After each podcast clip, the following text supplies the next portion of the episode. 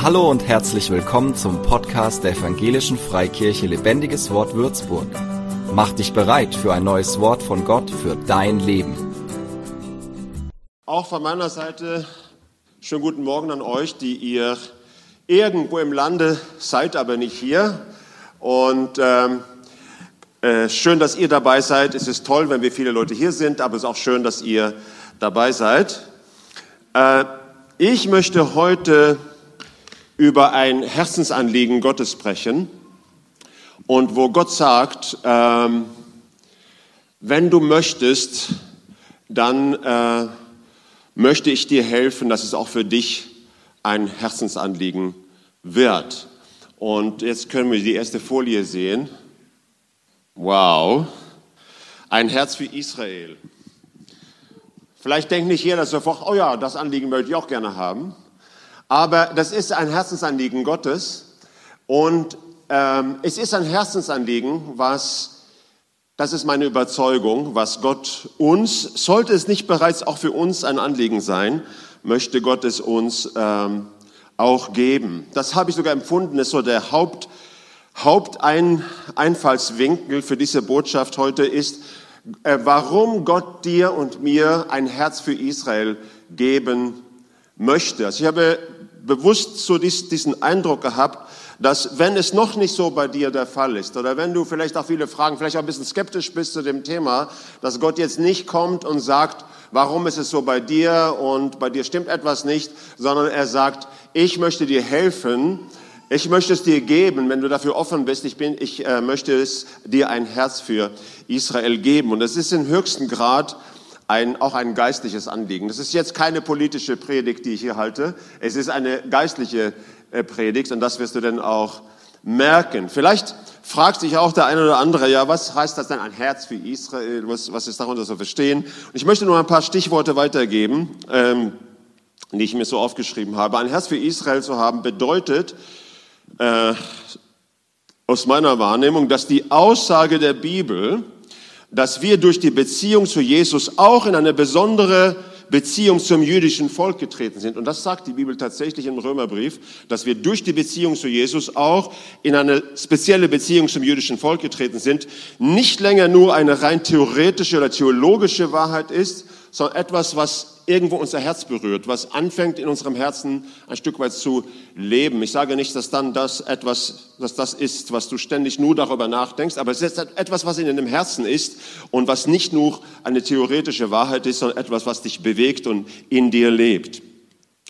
Das kann Gott schenken. Ich werde auch äh, am Ende der Predigt nur ein paar kurze Worte dazu sagen, nach meinem Verständnis, wie Gott uns dabei hilft, wie seine Hilfe aussieht. Also, dass die Aussage der Bibel, dass wir durch die Beziehung zu Jesus auch in eine besondere Beziehung zum jüdischen Volk getreten sind, äh, mehr als nur eine Theorie äh, wird, sondern etwas, was in unser Herz hineinfällt. B, dass aus dieser, und aus dieser Verbundenheit wächst sowohl eine Liebe als auch eine Dankbarkeit dem jüdischen Volk gegenüber. Zum Beispiel aufgrund dessen, was wir durch äh, sie bekommen haben. Das Wort Gottes, das Evangelium und so weiter.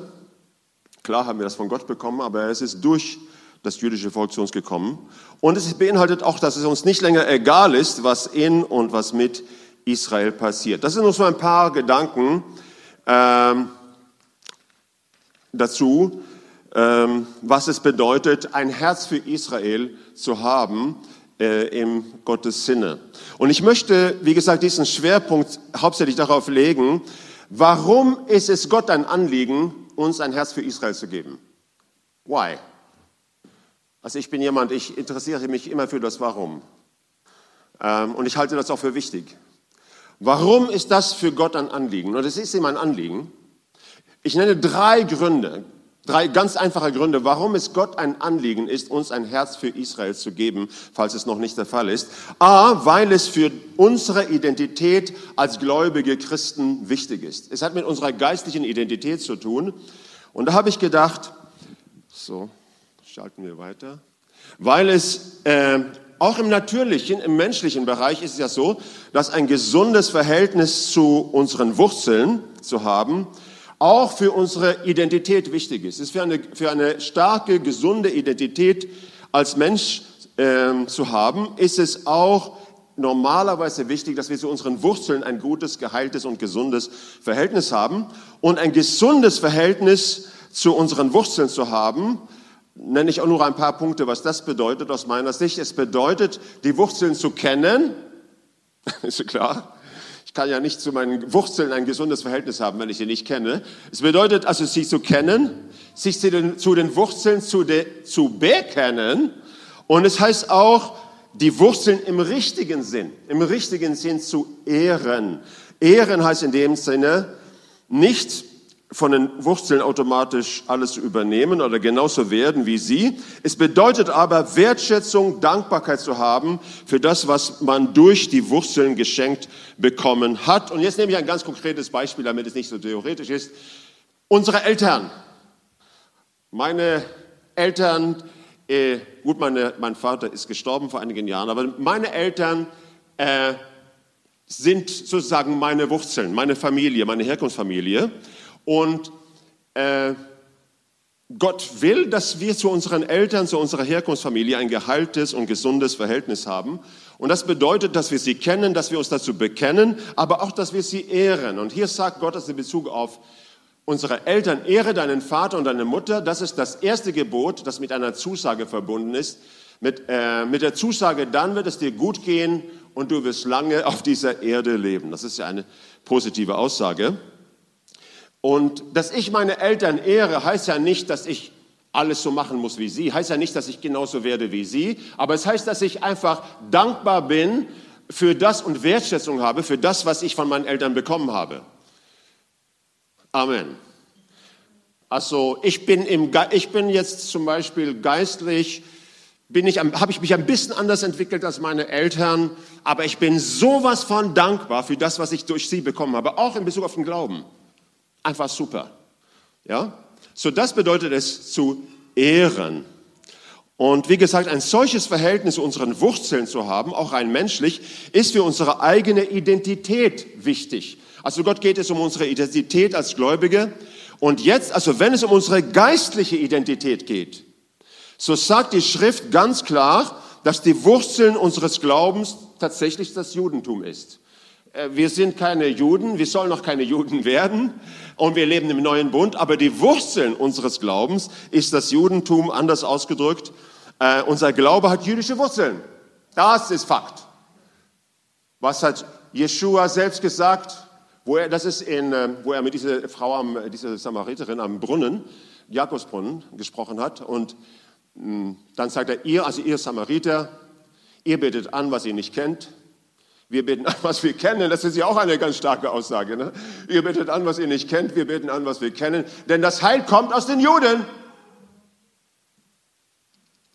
Hat Jeshua selbst gesagt. Okay?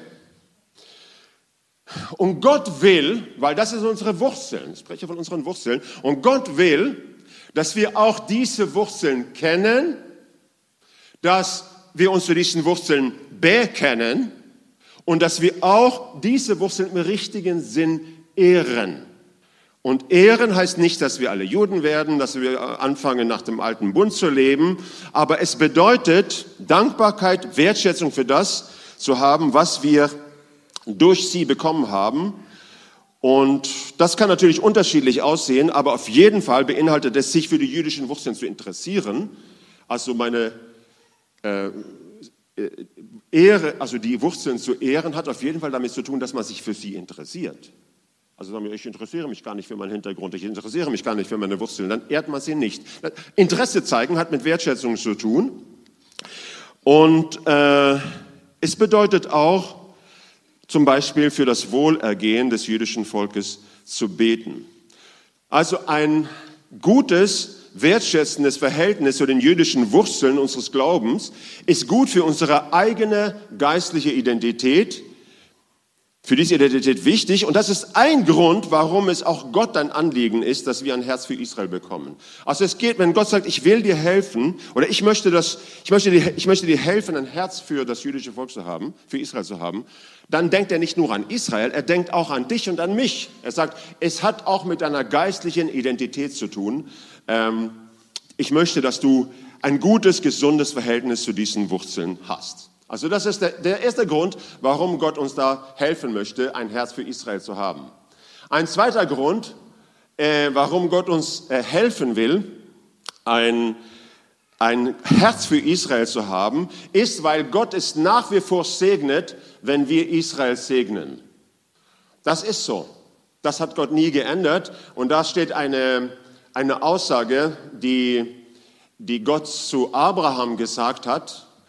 Gleich am Anfang, wo er Abraham gerufen hat, hat er diese wegweisende Worte gesagt, ich will dich zu einer großen Nation werden lassen. Ich werde dich segnen und deinen Namen bekannt machen. Du wirst ein Segen für andere sein. Das ist eine, eine Kernberufung von Israel, ist ein Segen für die ganze Welt zu sein übrigens. Ich will segnen, die dich segnen und verfluchen, die dir fluchen. Alle Völker der Erde werden durch dich gesegnet sein. Aber diese Aussage, ich will segnen, die dich segnen und verfluchen, die dir fluchen, gilt immer noch. Äh, deswegen, Gott segnet es, wenn wir Israel segnen. Und dann kann man sich natürlich auch fragen, was heißt es denn, Israel zu segnen? Und ich nenne da nur ein paar, paar äh, Beispiele. Es hat natürlich ganz besonders mit unserer Herzenshaltung zu tun, aber ich nenne ein paar konkrete Beispiele. Das heißt unter anderem, sich mit den guten Plänen Gottes, mit den Segensplänen Gottes für Israel, die wir auch in seinem Wort finden können, sich damit zu identifizieren und dieses zu bejahen. Gott hat nach wie vor die Absicht, Israel zu segnen und zum Segen zu setzen. Und in dem Zusammenhang, das finde ich wichtig, habe ich auch das Gefühl gehabt, dass ich sollte das heute in dieser Predigt einbauen, ähm, weil das ist so ab und zu kommen Leute auf diese Idee. Ja, heißt es denn, dass Gott sich gar nicht für die anderen Völker des Nahen Ostens interessiert? Es geht jetzt nur um Israel und, und, und. Nein, natürlich nicht. Ein ganz wichtiger Gedanke jetzt, damit du das richtig verstehst. Wenn Gott Israel segnet und segnen will, und das will er, er brennt dafür, äh, hat er immer auch andere Völker im Blick. Und so ist es auch sein Plan, auch die anderen Völker des Nahen Ostens, natürlich eigentlich alle Völker, aber auch die anderen Völker des Nahen Ostens zu segnen. Aber die, die Segenspläne Gottes für den ganzen Nahen Osten kann nur mit Israel und nicht gegen Israel stattfinden. Äh, oder um das ein bisschen zu konkretisieren, ähm, möchte ich eine Bibelstelle mit euch anschauen, die Gott mir aufs Herz gelegt hat, jetzt für diesen Sonntag, wo, das ist so, könnte man sagen, so etwas wie ein Endziel Gottes für den Nahen Osten. Und äh, das steht in Jesaja Kapitel 19. Und ganz ehrlich, äh, ich weiß nicht, es mag sein, dass das sich erst so richtig erst erfüllen wird, wenn Jesus zurückgekommen ist, kann sein. Aber ich finde es trotzdem schön, hier dieses, das Fernziel oder das, das Endziel Gottes mit den Völkern des Nahen Ostens ist, dass da ein großer Segens, Segensraum sein soll. Und hier heißt es in Jesaja 19, Vers 23 bis Vers 25, zu der Zeit, irgendwann in der Zukunft, wird eine Straße sein von Ägypten nach Assyrien, dass die Assyrer nach Ägypten und die Ägypter nach Assyrien kommen und die Ägypter samt den Assyrern, Assyrien ist ja mehr so im Bereich von Irak, äh, und die Ägypter samt den Assyrern werden dem Herrn dienen. Zu der Zeit das muss man sich auf der geistlichen Zunge zergehen lassen. Also ich finde es ein Genuss jedes Mal, wenn ich lese. Zu der Zeit wird Israel der Dritte sein mit Ägypten und Assyrien. Also wenn du heute die, die Landschaft anschaust, kannst du dir gar nicht das vorstellen. Aber Gott sagt, das ist mein Ziel. Darauf arbeite ich, darauf arbeite ich zu. Ja? Zu der Zeit wird Israel der Dritte sein mit Ägypten und Assyrien. Ein Segen mitten auf Erden. Denn der Herr Zebaoth wird sie segnen und sprechen, gesegnet bist du, Ägypten, mein Volk, und du, Assur, meine Hände Werk, und du, Israel, mein Erbe. Wow! Also das finde ich stark. Das ist das Ziel Gottes. So, wenn wir jetzt sprechen, ein, ein Herz für Israel, dann sagen wir nicht ein Herz für Israel und die anderen, die sollen einfach vor die Hunde gehen oder bei denen ist nicht so wichtig. Nein, aber der Schlüssel dazu, zu dem Segen Gottes für ganz Nahen Osten, ist die Segenspläne Gottes für Israel.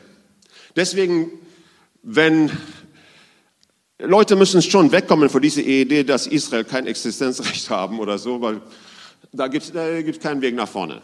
Also man, wir müssen uns mit den Segensplänen Gottes identifizieren dann, dann können sie auch andere Länder und andere, äh, andere Völker äh, betreffen. Aber das finde ich ganz, ganz wichtig, dass man diesen Blick hat, ähm, weil das ist der Blick Gottes. Also Israel zu segnen, heißt sich mit den guten Plänen Gottes für Israel äh, zu identifizieren und sie zu bejahen. Es beinhaltet Israels Segen und Gelingen zu wünschen und für diesen Segen zu, auch zu beten. Und es bedeutet sich mit Israel zu freuen, wenn es Israel gut geht. All das bedeutet es, Israel zu segnen. Ich möchte nur ganz kurz darauf eingehen, weil das ist eine Frage, die immer auftaucht, äh, gerade in diesem Zusammenhang. Ja, aber darf man denn das nicht sagen, wenn man meint, dass Israel etwas Falsches gemacht hat und so weiter? Und warum ich die Frage ein bisschen tricky finde, ein bisschen knifflig finde, ist folgendes. Selbstverständlich sind wir nicht verpflichtet, alles zu befürworten, was der Staat Israel tut, ist ja klar. Aber vieles, und aus meiner Sicht recht vieles, was man zum Beispiel hier bei uns in Europa Israel-Kritik nennt, ist nicht ausgewogene Analyse, sondern besteht darin, Israel immer wieder in eine bestimmte Ecke zu stellen oder ein Bild von Israel zu malen, was nicht gerade sympathisch ist und auch nicht den Tatsachen entspricht. Äh, das, das klassische Beispiel, Israel ist der böse Aggressor. Man sieht es, und jetzt will ich nicht alles unter einem Kamm scheren, aber sehr häufig die, diese Tendenz, leider auch in, in, in vielen Leitmedien, dass wenn, ähm, wenn, wenn Zoff ist im Nahen Osten und äh, Israel zum Beispiel von Hamas-Raketen oder, ja, oder ähnliches angegriffen wird und die dann irgendetwas machen müssen, um das zu Ende zu bringen, dann kommt manchmal diese Überschrift. Israel greift Ziele im Gazastreifen an. Das ist nur vor ein paar Wochen. Das ist Süddeutsche Zeitung, die machen ab und zu solche Überschriften. Äh, was, was eigentlich gewesen ist, ist von, vom, vom, vom Gazastreifen sind so Ballons rübergeschickt, ganz viele Ballons mit Brandsätze, Sprengsätze, haben Schaden angerichtet in Israel und Israel hat dann äh, militärische Ziele, ich glaube es war eine Waffenfabrik in Gazastreifen, angegriffen und dann kommen diese Überschriften, Israel greift Ziele im Gazastreifen an. Ich sage jetzt überhaupt nicht, dass Israel nie einen Fehler macht wenn in, in diesen Auseinandersetzungen, aber das ist leider ein bisschen typisch. Äh, deswegen re relativ viel von dem, was äh, ähm, äh, Israel-Kritik genannt wird, hier bei uns in Europa, äh, finde ich, ist nicht ausgewogen, sondern hat manchmal diesen Touch. Ähm, und das ist einfach nicht gut. Äh, es ist typisch möchte ich mal so sagen. Es ist typisch für den antisemitischen Geist. Und ich will nicht alles gleich Antisemitismus nennen, aber es hat einen Touch davon manchmal. Auch viele Nachrichten, finde ich, haben da einen gewissen Touch, wenn es im Namen der Israel-Kritik Israel sehr einseitig als Aggressor hingestellt wird oder als böse Besatzungsmacht, dann hat es sehr wohl mit, ähm, mit, äh, mit so einem antisemitischen Unterton zu tun oder einen sehr starken Ton, weil das ist typisch für den antisemitischen Geist, ist Israel oder Juden als Aggressor oder als Gefahr für die Welt hinzustellen. Das ist das typische Bild. Sogar der alte Adolf hat gesagt, Deutsche wehrt euch. Na, ihr müsst euch wehren, weil die sind so gefährlich. Und das sehen, sehen wir durch den Mittelalter hindurch. Die waren die Brunnenvergifter, die waren diejenigen, die die ganze Welt irgendwo bedrohen. Und äh, das war für mich so ein kleiner Weckruf. Vor nur wenigen Jahren hat man so eine Umfrage gemacht in Europa, äh, ziemlich große Umfrage. Was ist die größte Bedrohung für den Weltfrieden? Antwort, die am meisten abgeschnitten hat, Israel. Und das ist, wäre nur, das ist nur möglich durch eine Berichterstattung, die nicht ausgewogen ist. Dazu könnte man viel sagen, auch zum Thema Besatzung, man könnte viel sagen. Äh, ich sage nur so viel, dass äh, völkerrechtlich ist es immer etwas anderes, wenn ein Land in einem Verteidigungskrieg neue Gebiete erobert, als wenn man selbst ein, einen aggressiven Krieg anfängt, um Land zu erobern. Warum gibt es zum Beispiel heute in Polen Gebiete, die früher zu Deutschland gehörten und äh, ich glaube, keiner hier würde sagen, ja, Polen ist eine Besatzungsmacht, eine böse Besatzungsmacht. Man kann viel dazu sagen.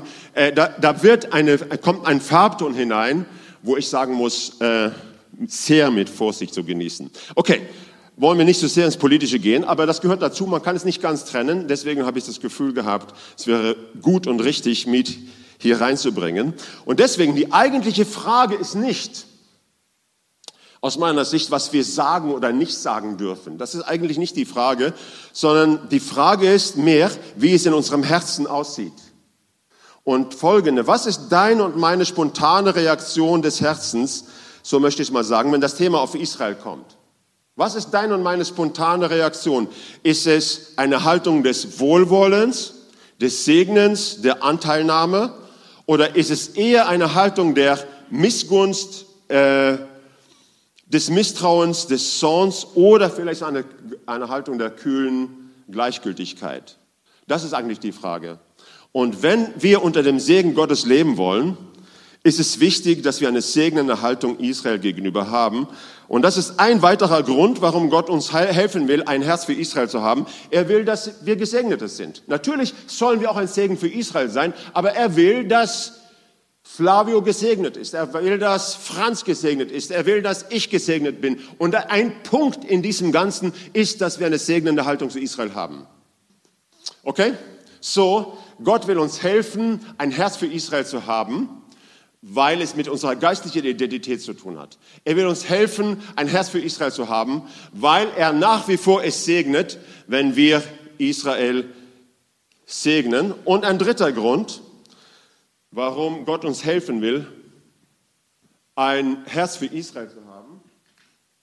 Jetzt kriege ich Salz in den Augen wieder. Ich habe gedacht, ab und zu muss ich so, ich glaube, ich muss ein Kopfband oder so wie Tennisspieler haben. Weil ich, ich komme, komme, bekomme sehr schnell Schweiß auf meiner Stirn und dann äh, irgendwann fange ich dann an, entsprechend zu tränen. Okay, der dritte Grund, warum Gott uns helfen will, ein Herz für Israel zu haben, weil Gott uns in sein Wirken auf Erden einbeziehen will. Und ein wichtiger Schwerpunkt seines Handelns auf Erden bis zur Wiederkunft Jesu ist die Wiederherstellung Israels. Und hier ist ein interessanter Punkt, den wir verstehen sollten. Zumindest so wie ich es verstehe, und ich bin der Meinung, dass das die, die Lehre der Bibel ist, bis zur Wiederkunft Jesu hat das Handeln Gottes auf Erden, jetzt meine, das Heilshandeln Gottes, wenn du so willst, äh, auf Erden besonders zwei Schwerpunkte. Das ist die Erfüllung des Missionsbefehls und die Wiederherstellung Israels. Beides. Und Gott will uns, das heißt seine Gemeinde, in beides einbeziehen. Sowohl in die Verwirklichung des Missionsbefehls, das wissen wir, äh, als auch in sein Handeln mit und an Israel. Und hier ist ein wichtiger Punkt, was ich denke, wir verstehen sollten. Äh, nämlich, dass es sich hier nicht um zwei völlig unterschiedliche Anliegen handelt. Also es geht nicht hier um zwei Anliegen, die miteinander nichts zu tun haben, sondern eher um zwei verschiedene Seiten desselben Anliegens beziehungsweise derselben Medaille, weil beide Anliegen haben dasselbe Ziel, nämlich den Weg vorzubereiten für das Kommen des Königs. Das ist, worum es geht. Sowohl der äh, die Erfüllung des Missionsbefehls, dass alle Völker ähm, das Evangelium als ein Zeugnis verkündigt werden, als auch die Wiederherstellung äh, Israels. Das geht zusammen und beide Anliegen haben das Ziel, den Weg vorzubereiten für das Kommen des Königs. Und der König ist Jesus. Hast du darüber nachgedacht, dass dein Retter, zu dem du betest, jeden Tag hoffentlich, dass er der König der Juden ist? Es ist der König der Juden, der für dich gestorben ist. ja? Und wenn Jesus zurückkommt, wer kommt zurück? Der König der Juden kommt zurück. Wo kommt er zurück? Nicht auf dem Marienberg. Auch nicht im hohen Norden, in Oslo oder Bergen. Und für die Amerikaner ist es wahrscheinlich schwierig zu schlucken, aber er kommt nicht nach Washington und New York. Er kommt nach Jerusalem. Und die Bibel sagt, seine Füße werden stehen auf dem Ölberg. Und von dort aus wird er sein Friedensreich aufbauen. So, wir warten auf den König der Juden.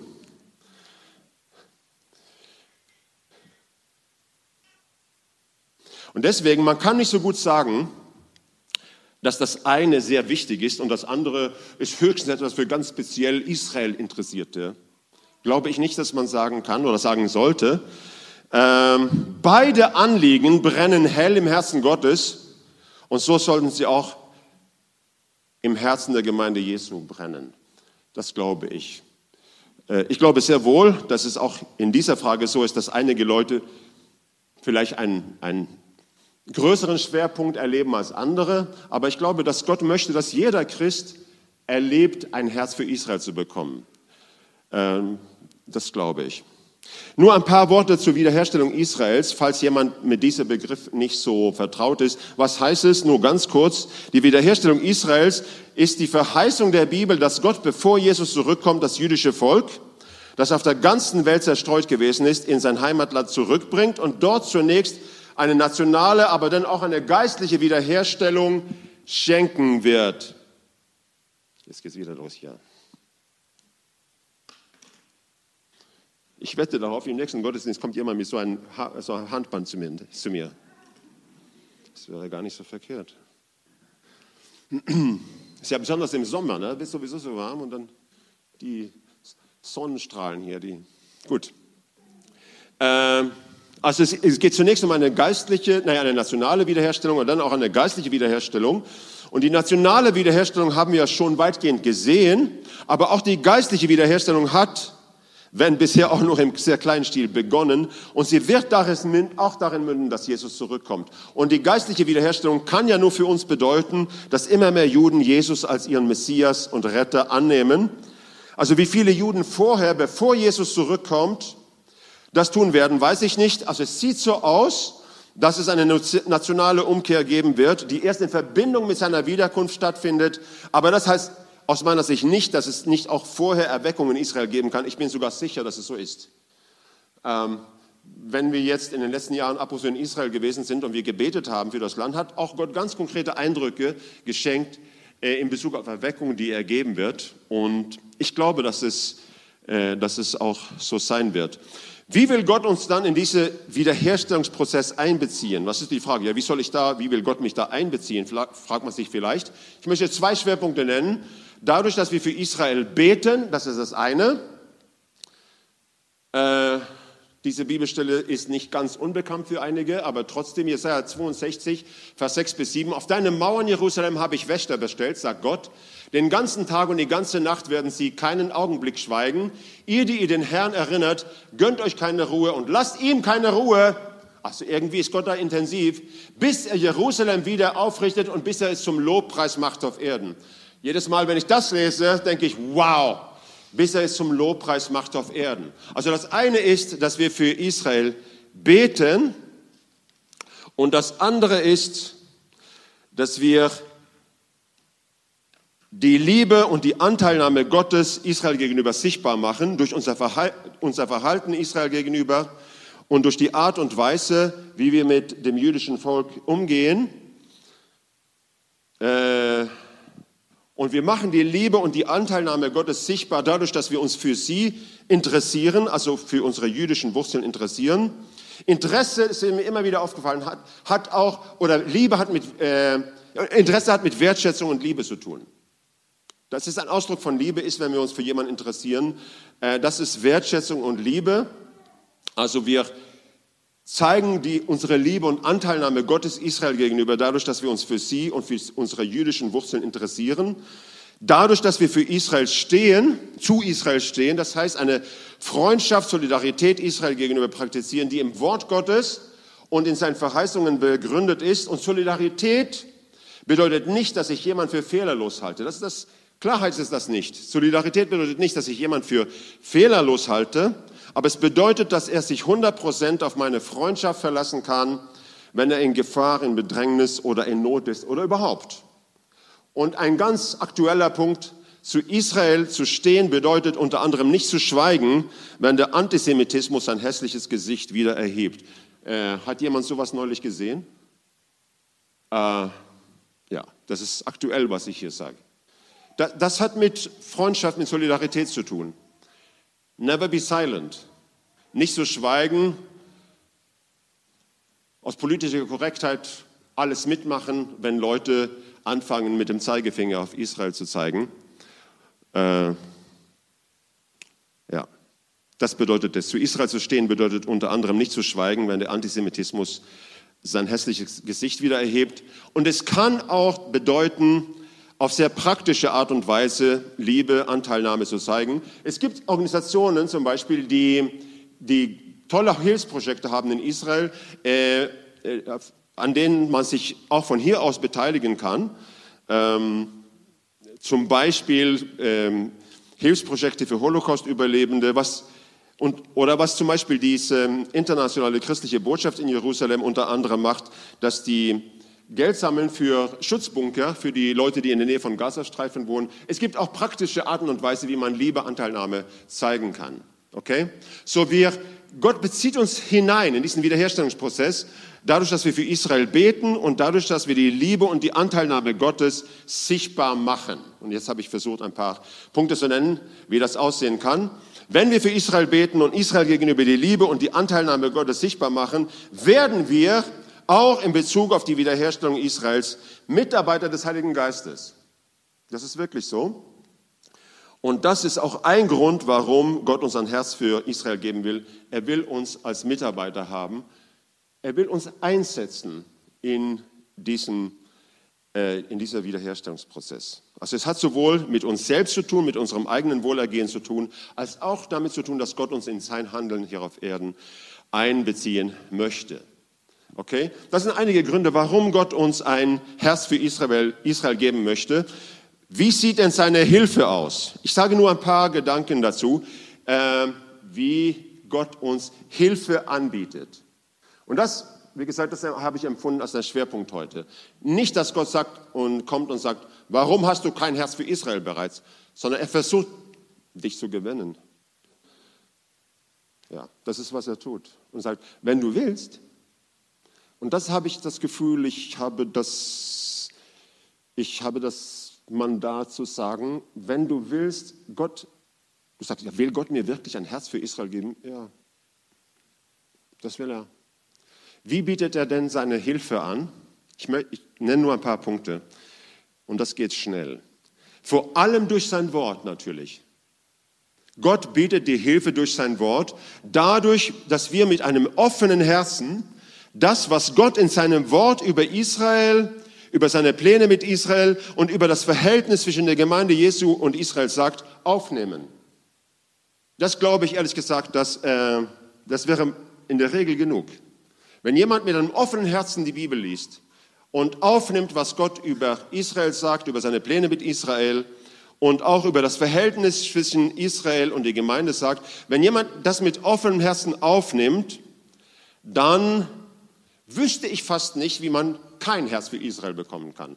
Ähm, ich habe mich manchmal überlegt, also viele von uns wissen ja, dass zum Beispiel der Martin Luther gegen Ende seines Lebens ein paar ganz hässliche Sachen über Israel gesagt hat und über die Juden, nicht nur über die, damals gab es ja keinen Staat Israel, sondern über die Juden.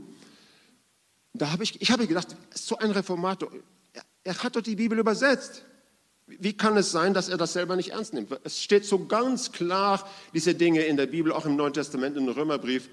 Äh, also wenn wir mit einem offenen Herzen das annehmen, was das Wort Gottes darüber sagt, dann dürfte es kein großes Thema sein. Aber es ist ich denke, das ist der Hauptpunkt, aber es gibt auch ein paar andere Punkte, die ich kurz nennen möchte. Wir können auch um die Hilfe des Heiligen Geistes bitten, Israel mit Gottes Augen zu sehen. Das kannst du doch machen.